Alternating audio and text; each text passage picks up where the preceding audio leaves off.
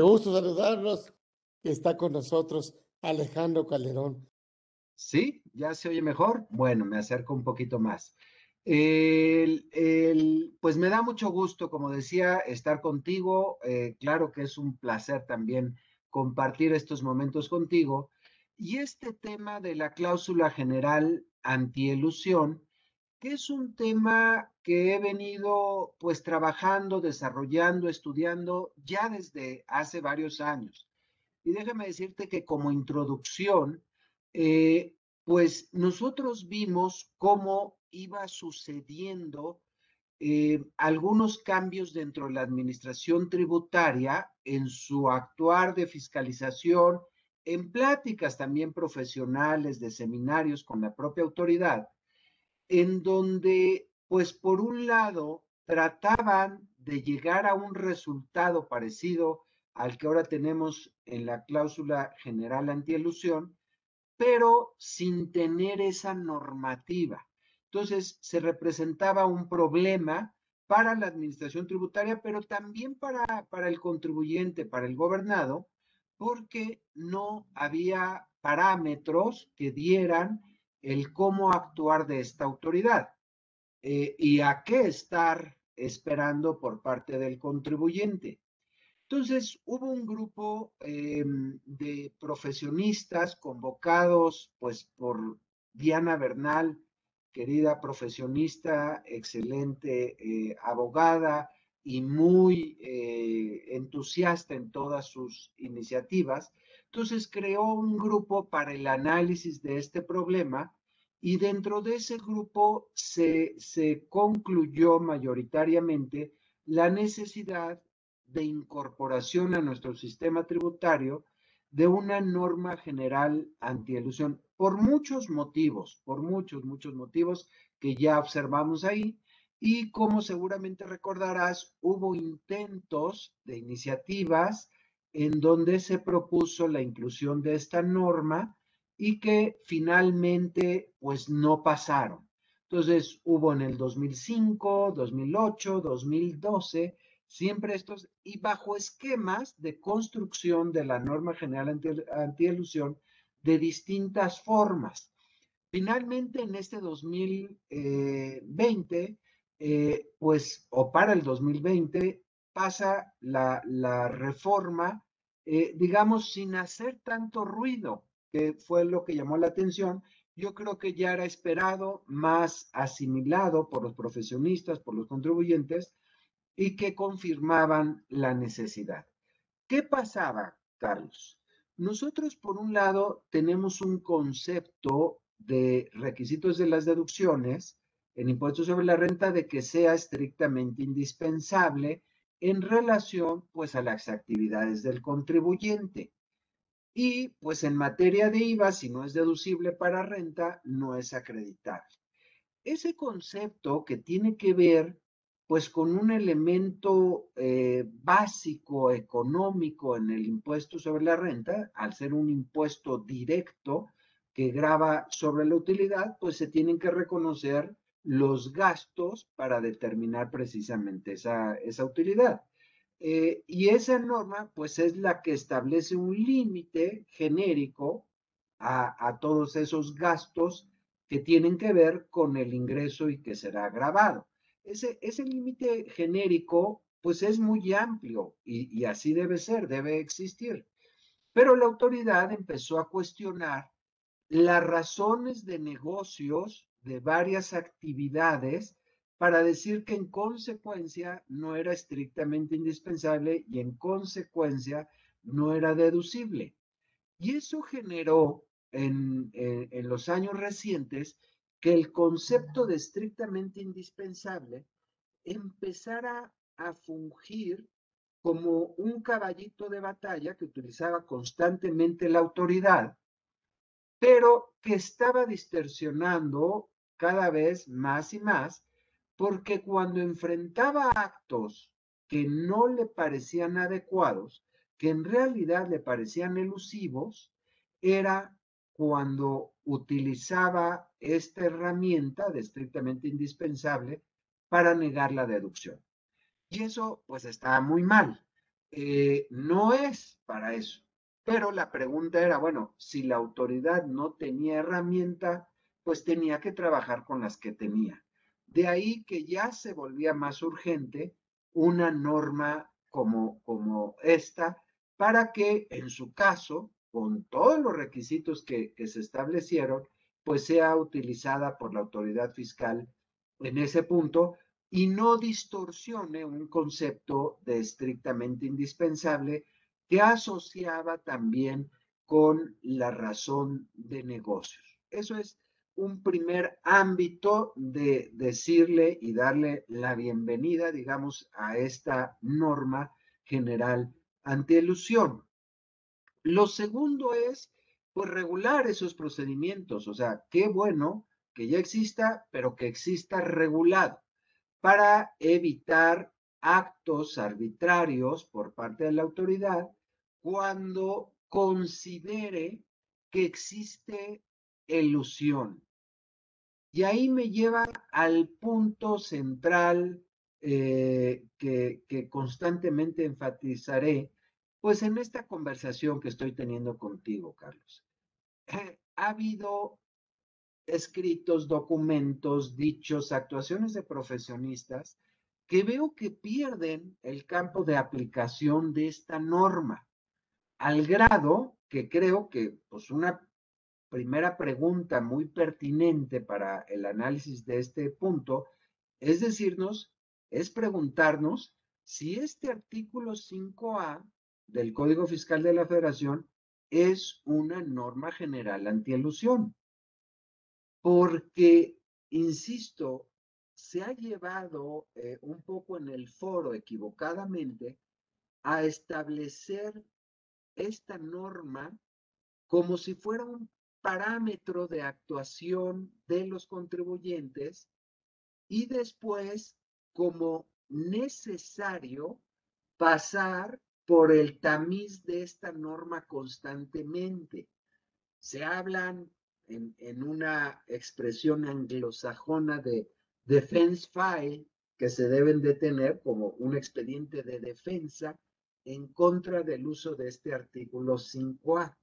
La verdad es que, eh, pues no, no, no, no funciona así.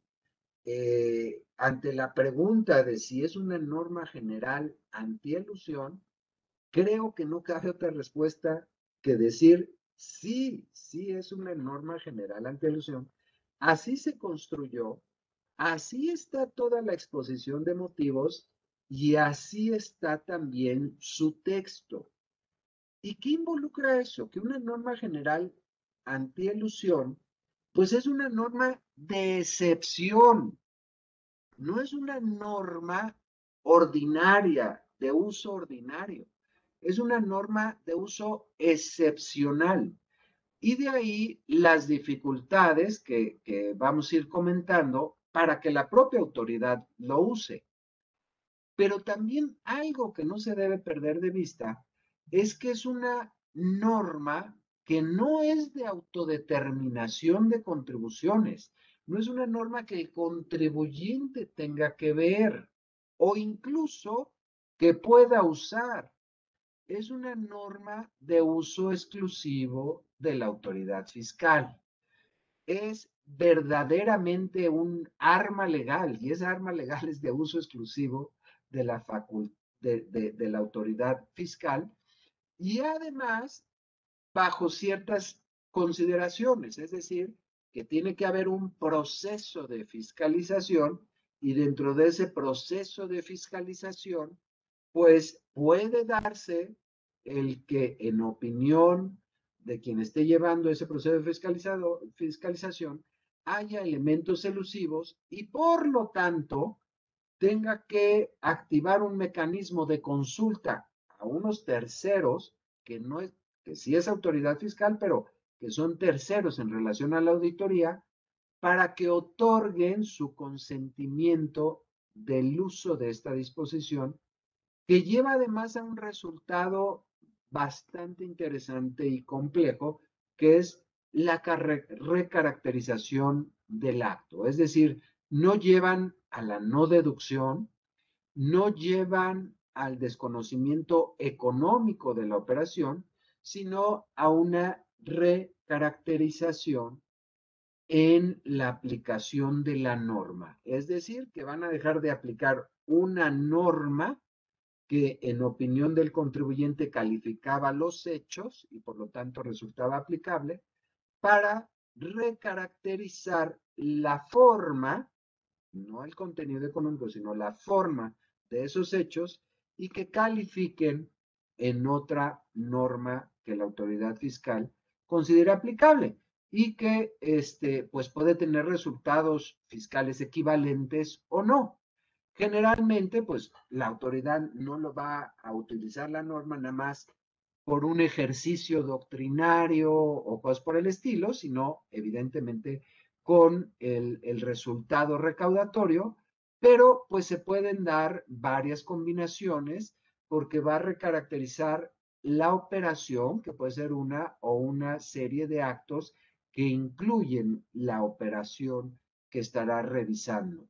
Entonces, yo creo que como, como elemento introductorio es muy importante situar correctamente a la norma. ¿Es una norma general antielusión? La respuesta es sí, de uso exclusivo de la, de, de la autoridad fiscal, sí, cuando hace uso de esta norma en el ejercicio de sus facultades de comprobación y previa autorización de un órgano eh, tercero que no está en, eh, en, en la auditoría, en la fiscalización, y con resultados que van a ser a el análisis y calificación diversa a los hechos económicos sucedidos.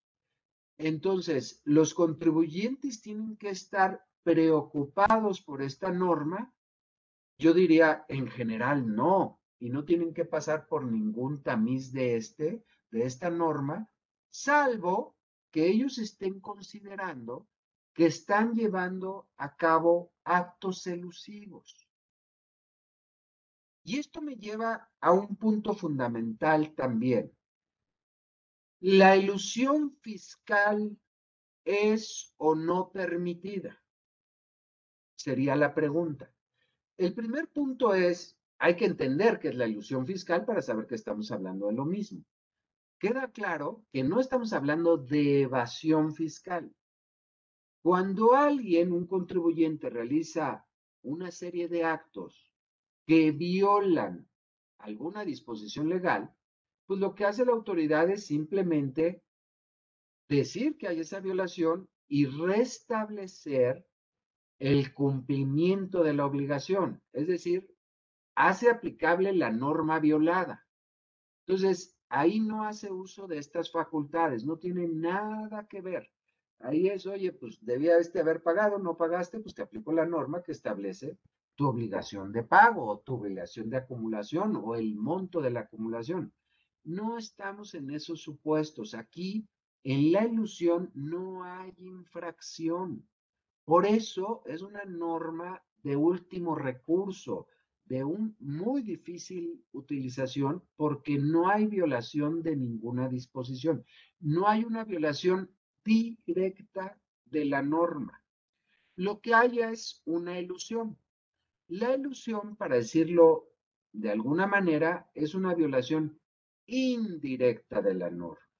Es decir, se cumple en sus términos escritos, en su interpretación adecuada la norma, pero se frustran los objetivos o razones o causas de existencia de esa norma fiscal. En consecuencia, se logró eludir lo que la norma pretendía regular o pretendía establecer como resultado. Hay una violación indirecta. La violación indirecta, por tanto, eh, pues ya hoy, a partir de, de, la entrada en vigor de esta norma en el, en el 2020, ya no es permitida en términos absolutos. Sí se puede hacer, sí es, sí es válido, pero puede enfrentar el reto de una recaracterización en estos casos. Entonces, no está prohibida la planeación fiscal, la ilusión fiscal, pero puede tener ciertos parámetros ya no tolerables por la autoridad fiscal. ¿Cuáles son esos parámetros no tolerables? Bueno, pues estamos en construcción de la norma, veremos el uso que le da la autoridad fiscal esta norma, cómo se desarrolla. Tenemos, sin embargo, dos, dos parámetros esenciales que la propia norma nos los da a nivel de presunción. Uno es cuando el beneficio económico razonablemente esperado es menor al beneficio, al beneficio fiscal obtenido o esperado también por estos serie de actos. Entonces, en esos supuestos se lleva la presunción de que hay un acto elusivo, que la ley transforma en palabras. En lugar de decir hay un acto elusivo, dice carecen de razón de negocios. Entonces, ese es el límite que establece la norma para permitir o no la ilusión. Tú puedes hacer toda la ilusión que quieras en tanto haya razón de negocios. Y habrá un límite presuncional, ni siquiera absoluto, en la medida en que no haya razón de negocios o la desproporción entre el beneficio fiscal y la razón de negocios sea notable, sea mayor el beneficio fiscal que tu beneficio económico.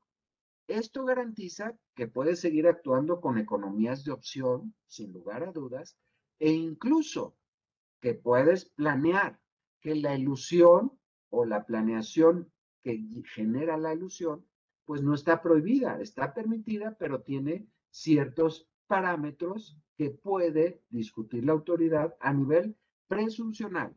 O sea, siempre el contribuyente podrá decir, hice esto y es plenamente válido, sin lugar a dudas, pero además no debe ser recaracterizado por la autoridad fiscal. Y no nada más por el monto del beneficio. Puedo yo tener una planeación que haya más beneficio fiscal que razón de negocios y subsistir en sus razones. Será un tema de valoración, de discusión, porque, insisto, la autoridad solo llega a una presunción que admite prueba en contrario.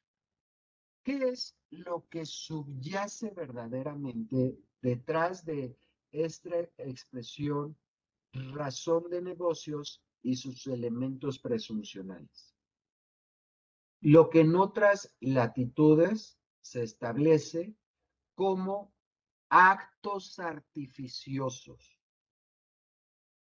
Quiere decir que todo se lleva formalmente, pero carecen en absoluto de razón de negocios, de elementos económicos válidos. Es decir, hice muchas cosas y económicamente nada cambió. Eso es cuando hay ausencia de razón de negocios. Pero si hay cambios en mi situación patrimonial, en mi situación comercial, en mi situación jurisdiccional incluso, o sea, de una jurisdicción a otro, pues claro que ya no estamos en ausencia de actos artificiales o impropios. Por eso yo siempre he dicho y ya eh, he escrito, y creo que es un buen consejo para que lo tengan en mente, que el artículo 5A hay que leerlo como si dijera los actos jurídicos artificiosos o impropios que carezcan de razón de negocios y que generen un beneficio fiscal directo o indirecto, tendrán los efectos fiscales que correspondan a los que se habrían realizado para la obtención del beneficio económico razonablemente esperado por el contribuyente. Es decir, que después de, estar hablando de los actos jurídicos, los califiquemos de artificiosos o impropios y que carezcan en consecuencia de una razón de negocios o como resultado carezcan de una razón de negocios. Con estos agregados eh, dentro de la norma, teniendo en mente eso, pues ya distinguimos claramente qué estamos regulando y que efectivamente estamos en una norma general antielusiva y no una norma ordinaria. Eh, eh, eh, es, insisto, fundamental. Ahora, teorías, las teorías europeas, las teorías anglosajonas, las teorías españolas, pues todavía dentro de los actos artificiales e impropios tienen aceptación cierto grado.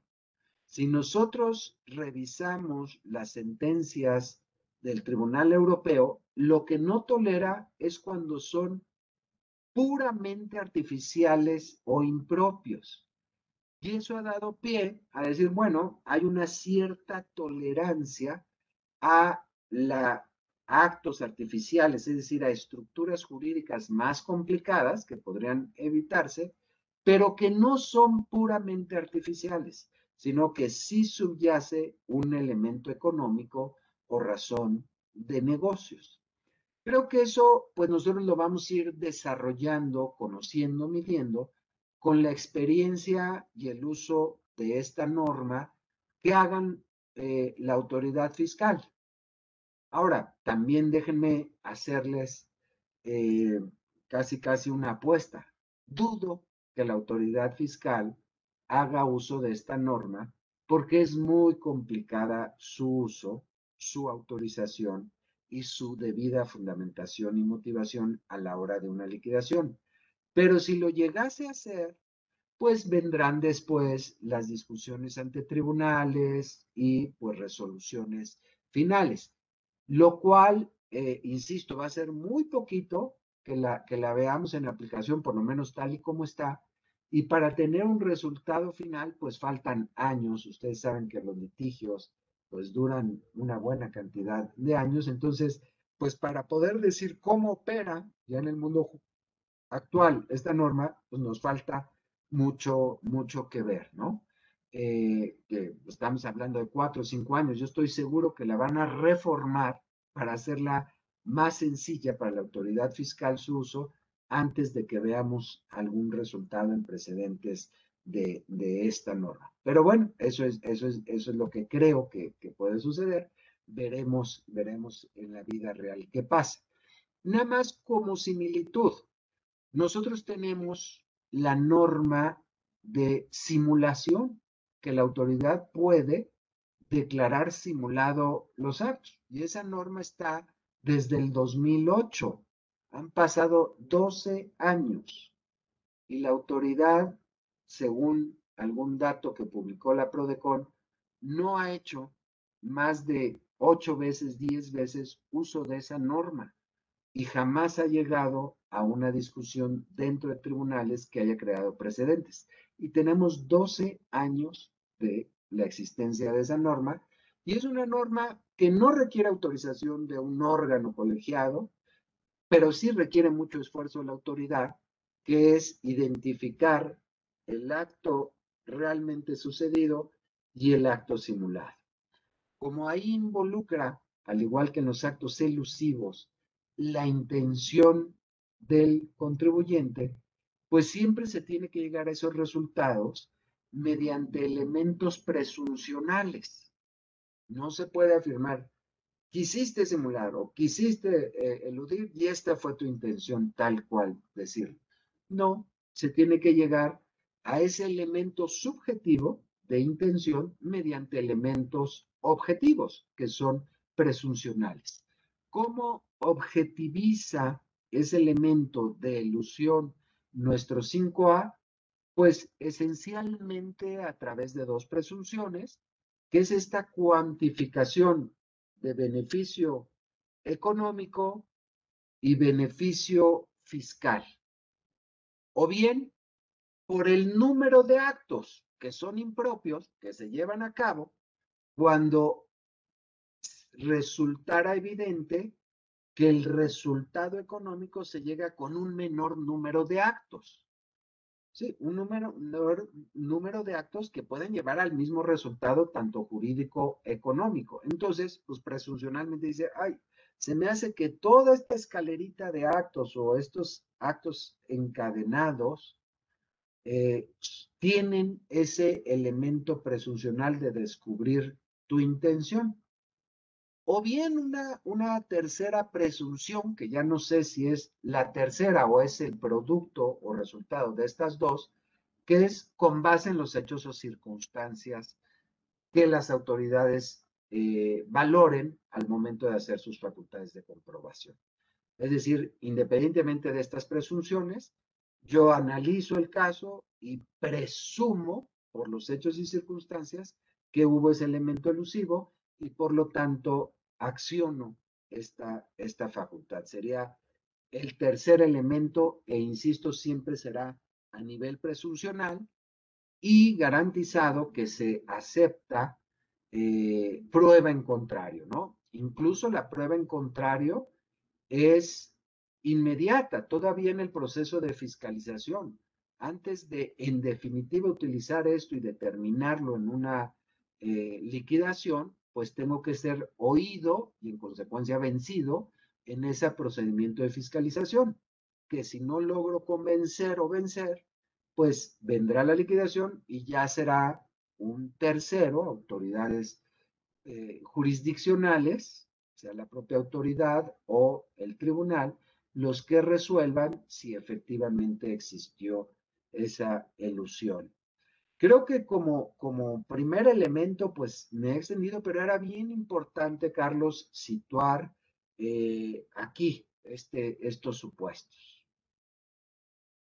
Muy bien, fíjate que un elemento bien interesante eh, que está haciendo juego también con, todo el concepto que, estás platicando o que pones en la mesa, es precisamente el cómo medir el beneficio económico, porque es el beneficio económico esperado. O sea, no tiene que ser eh, eh, actual, sino razonablemente esperado. Y también el beneficio fiscal directo o indirecto. Entonces, cuando yo tengo que ver la medición del beneficio económico, pues es una tarea dificilísima. Eh, hay que preguntarle al contribuyente, oye, después de esto, ¿cuál va a ser tu posición? ¿Qué esperas en el futuro? Tus proyecciones, tengo que conocerlas, medirlas. Entonces, las técnicas de evaluación de ese beneficio económico también son muy interesantes. Generalmente en, la ilusión o en esto, o sea, e, e, en estos actos elusivos, pues vamos a ver que hay un ambiente normalmente de partes relacionadas. Sí se pueden hacer actos elusivos con terceros que auxilien, pero sabiendo que están auxiliando, sería muy raro que no supieran, ¿no? Por ejemplo, un, back-to-back que es un préstamo respaldado, pues los bancos estaban muy dispuestos a prestarte dinero sabiendo que tenían por otra parte tu dinero, entonces que te estabas haciendo un autopréstamo, pero ellos daban la cara. Pues ellos hacían su negocio, ganaban, te ayudaban, digamos, a hacer esa operación que el fisco consideraba eh, elusiva por efectos que se producen, ¿no? Porque en lugar de traducirse en dividendos, se traducían en intereses y cuando hablas del ambiente internacional, una tasa reducida de, de intereses. Pero esto lo quiero decir en que cuando estemos analizando estas operaciones, generalmente estamos en un ambiente de partes relacionadas en las operaciones.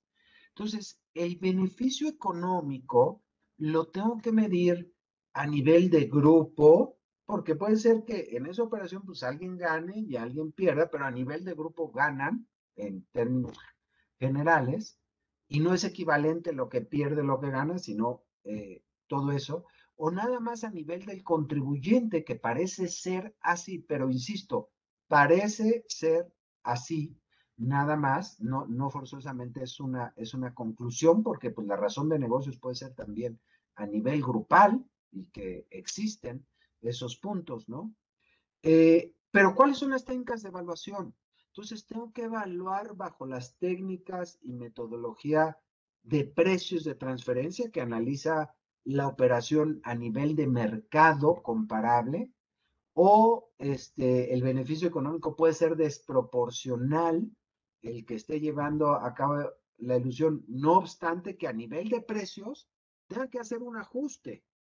Eso no importa. No tengo que hacer ningún ajuste a nivel de beneficio económico y que pueda ser desproporcional, es decir, una operación que tal vez partes relacionadas no hubieran llevado a cabo, pero que me da un beneficio económico fuerte. Entonces, el medir el beneficio económico es también todo un reto. Y ahí entra parte de lo que decía de, pues la autoridad está desarmada. Si para un contribuyente yo le puedo preguntar, oye, ¿cuál es tu beneficio económico en los próximos 10 años de, de esta reorganización que hicimos? Difícilmente me lo va a dar. Y difícilmente lo que me dé hoy, pues será el resultado eh, que haya sucedido en los próximos 10 años. Imagínense que se atraviesa una pandemia, un cambio de modelo, alguna provisión legislativa, cambio de regulación, no sé, cualquier cosa que puede suceder. Pero yo que tengo todos esos elementos como contribuyente para medir hacia futuro, ahora imagínense la autoridad fiscal que me haga un, un, un, em, un reto a mi análisis económico de beneficio futuro eh, razonablemente esperado. Pues no sé con qué herramientas lo va a hacer, pero yo le presento un, análisis de ese beneficio económico esperado por los próximos 10 años, que va a ser un trabajo de 50 hojas con mis datos, con mi información, pues no sé cómo va a poder la autoridad decirme que está mal. Y si con esa información le digo, ah, mira, esto es mi beneficio económico esperado, y como mi beneficio fiscal está chiquito, pues porque según las reglas que utilice para medirlo, mi beneficio económico lo llevo a 10 años y mi beneficio fiscal lo llevo a un año, porque no hay parámetros que, establezca la ley, pues la, la, ahora sí que la, que la competencia entre a ver quién tiene razón y quién gana, pues la tengo ganada como contribuyente y muy fácil ganada como contribuyente. Entonces, eh, ese es otro elemento por el cual digo, pues no, la autoridad fiscal no se va a meter a este problema, va a seguir utilizando el concepto mejor estrictamente indispensable o el 69B de, oye, pues no vi materialidad en estas operaciones o se te pasó el plazo del 69B para ir a impugnar. Es decir, cualquier otro elemento le va a ser más sencillo que utilizar esta herramienta y retarme como contribuyente a ver beneficios económicos o beneficios fiscales esperados y hacer ese balance. En el número de actos, pues todo depende en dónde lo rompas. Si es una serie de actos, pero pues pudo haber pasado uno el año pasado, se contabiliza para este año o cada dos meses, cada tres, cada cuatro. Digo, hay muchas operaciones que sí tienen van, van seguidas muy rápido en el tiempo, pero otras que pues son de lento maduración, que se van enfocando, ¿no? Y otras que pues provienen por otras causas. Creo que ahorita pues todos estamos enfrentando muchos cambios organizacionales por el tema de subcontratación. Entonces, pues este, esas cuentan dentro de todo el esquema que traías o no. Es decir, hay, hay muchas dificultades para la autoridad para utilizar las presunciones. Y no usarlas, pues va a ser más difícil encontrar la verdadera intención de estos elementos. Entonces, la cuantificación de beneficio fiscal o no es dificilísima también para la autoridad.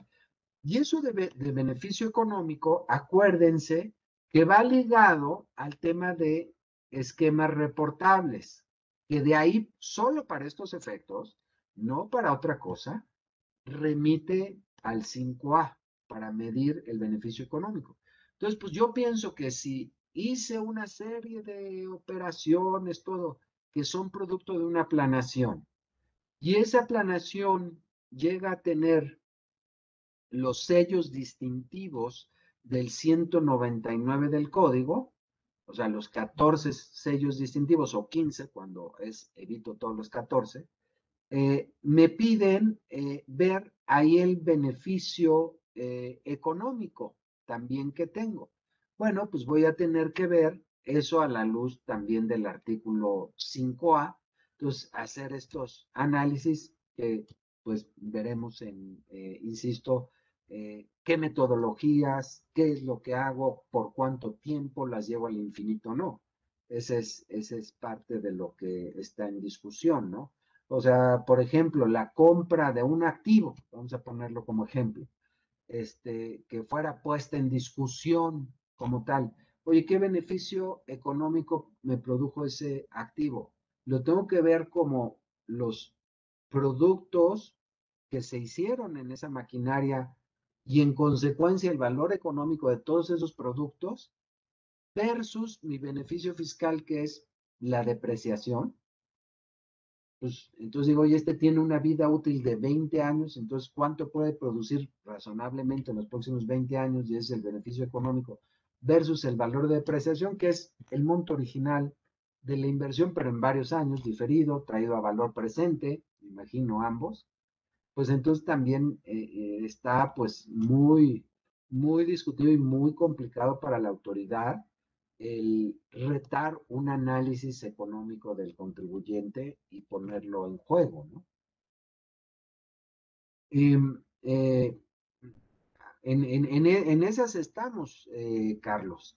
Y luego, como insisto, el procedimiento ya para su aplicación, pues requiere estar en el ejercicio de facultades de comprobación que el auditor enfrente este problema, este dilema de decir, someta a un órgano colegiado la solicitud para aprobar o no este punto, que ese órgano colegiado le responda en tiempo, en dos meses, diciéndole sí adelante, porque la ausencia de respuesta es la negativa.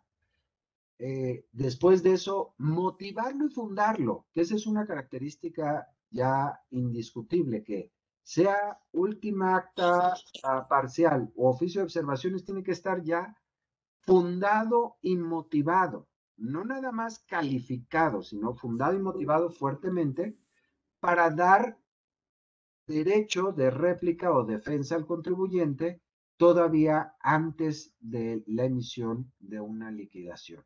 Entonces, pues el pleito, que si llega a existir, pues va a estar bastante refinado ya en sus puntos eh, después de este procedimiento que es muy garantista porque hay audiencia previa para el contribuyente y no audiencia posterior después de la resolución.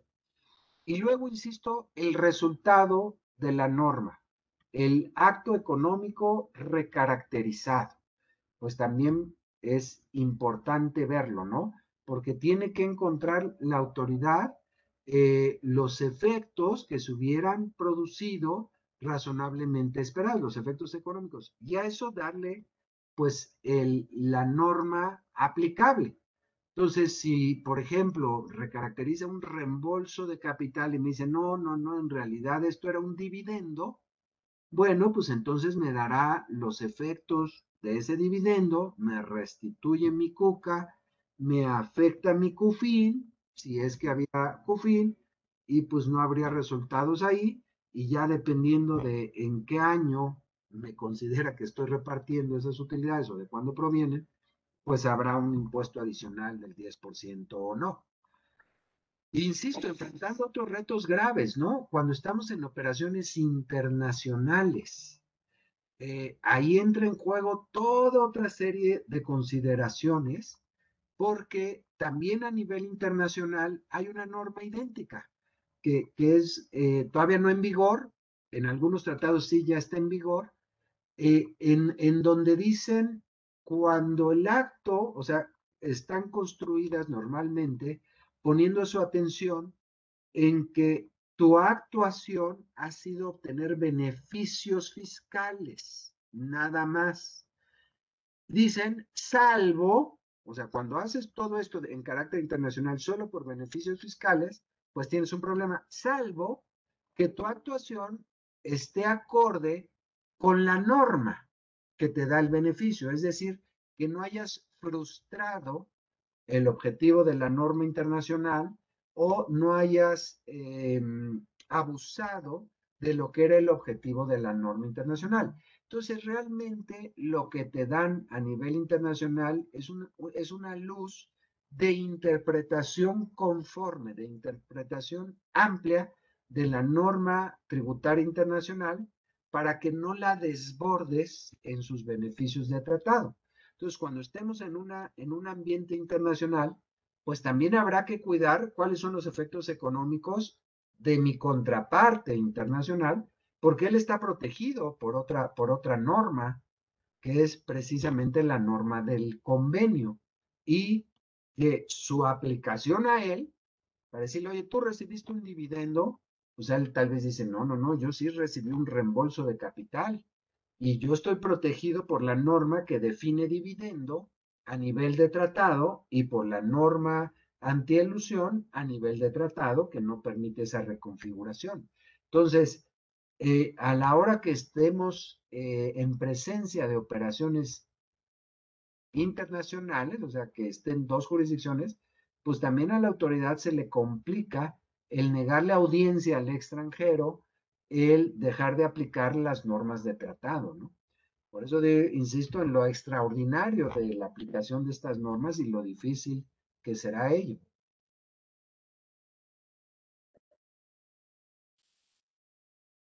Carlitos, si me permite solo concluir un comentario, porque en el 21, en el, para el 21 hubo una reforma en materia de este 5A, no me tardo nada, que, fue para decir, oye, si se cometieron delitos, pues esos van por cuerda por separada. Yo creo que eso siempre ha sido la diferencia entre la parte administrativa y la parte penal. Te puedo sancionar y puede haber una consecuencia administrativa y otra característica es lo penal. Si fue solo ilusión, pues nunca va a llegar a lo penal, porque no hubo violación directa a ninguna norma. Para que haya un delito penal hay una violación directa. No quiere decir que, que, pueda haber simulación, pero precisamente por el engaño hay una violación directa. En la ilusión no. Entonces, el aspecto penal de esta norma es irrelevante, pero el aspecto administrativo sí es importante. Yo sostengo que precisamente como no hay una violación directa, la autoridad puede hacer uso de estas facultades, pero no puede sancionarme. No violé la ley la recaracterización que haga la autoridad, si eso da impuesto a pagar, pues te lo pago, pero no violé la ley. En consecuencia, no me pueden multar. Esa es la característica también de una norma general anti-elusión, de que no hay violación directa, por lo tanto, no es dable en el sistema jurídico de sanciones rígidas del derecho administrativo sancionatorio, este, pues infringirte nada más de, o decir que infringiste después de que yo hice uso de unas facultades extraordinarias para recaracterizar. No puede ser y por lo tanto no debe haber sanciones en esos casos. Eso es lo que quería enfatizar en este punto. Gracias. igualmente, Carlos, igualmente a ti y a la comunidad Orfe por estos minutos de compartir con ustedes. Orfe, gracias, Alex. Gracias.